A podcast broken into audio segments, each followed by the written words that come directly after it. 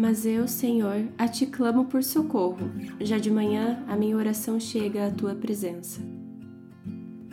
Oi, gente, sejam bem-vindos ao podcast do Falei com Amor. Eu sou a Gabi Saltier e hoje nós vamos conversar sobre o Salmo 88. São 88 dias consecutivos estudando a Bíblia. Eu não sei se você já tinha chegado a esse marco, se foi a primeira vez, mas eu lembro que antes de começar o estudo de Salmos eu comentei com vocês. Será impossível estudar 150 dias e depois não ter vontade de continuar.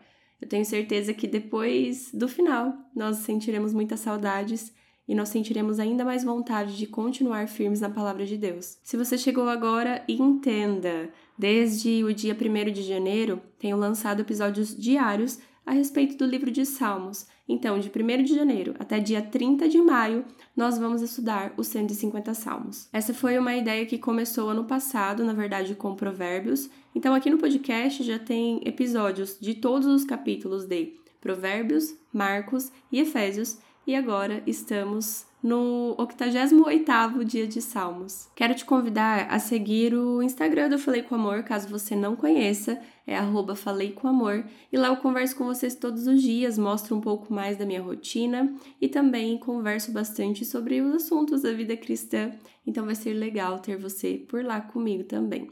Se você ainda não leu o Salmo 88, te convido a ler assim que terminar o episódio. E esse é um salmo que o salmista está assim, super revoltado, né?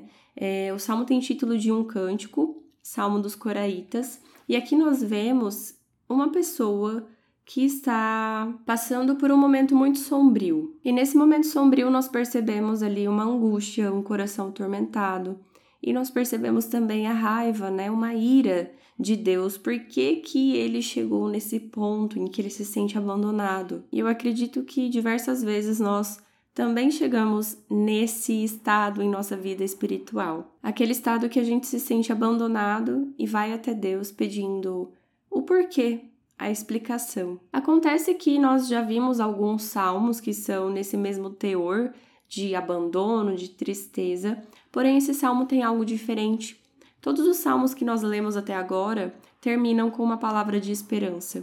Porém, esse salmo aqui é o único salmo que termina com uma nota escura, uma nota desesperançosa. O último versículo diz assim: Tiraste de mim os meus amigos e os meus companheiros, as trevas são a minha única companhia. Quando nós nos deparamos com os salmos nesse estilo, nos dias que passamos, né, estudando, sempre termina ali com uma palavra de esperança. Então, ah, está tudo ruim, mas o Senhor é a minha esperança, o Senhor é que me sustém. E aqui a gente vê que ele termina falando que as trevas são a única companhia. Então, como que um salmo como esse que termina e é inteiro, né? Tão desesperançoso pode nos auxiliar na vida cristã? Será que esse seria então um salmo que nos desmotiva na fé? Na verdade, não. O salmista ele vai até Deus e se dirige a ele como Deus que me salva.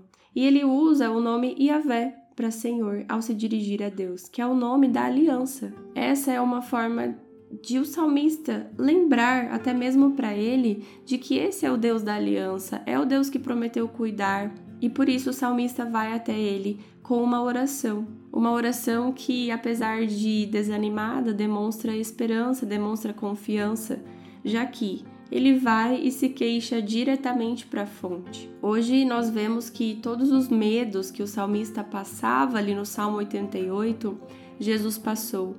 Se o salmista ali temia a morte, Jesus de fato morreu. E tudo o que Jesus passou, que é relatado nesse salmo, foi por amor, foi por nós. Então, ao olhar para o Salmo 88, que você seja lembrado do que o próprio Deus passou por cada um de nós, que ao olhar para o abandono relatado aqui nesse salmo, ao relembrar do esquecimento e dessa sensação de rejeição, nós possamos lembrar que Jesus passou por tudo isso por tanto nos amar, para que nós não precisássemos passar por tudo isso aqui. A boa notícia é que ele não só passou, como venceu venceu a morte e nos espera.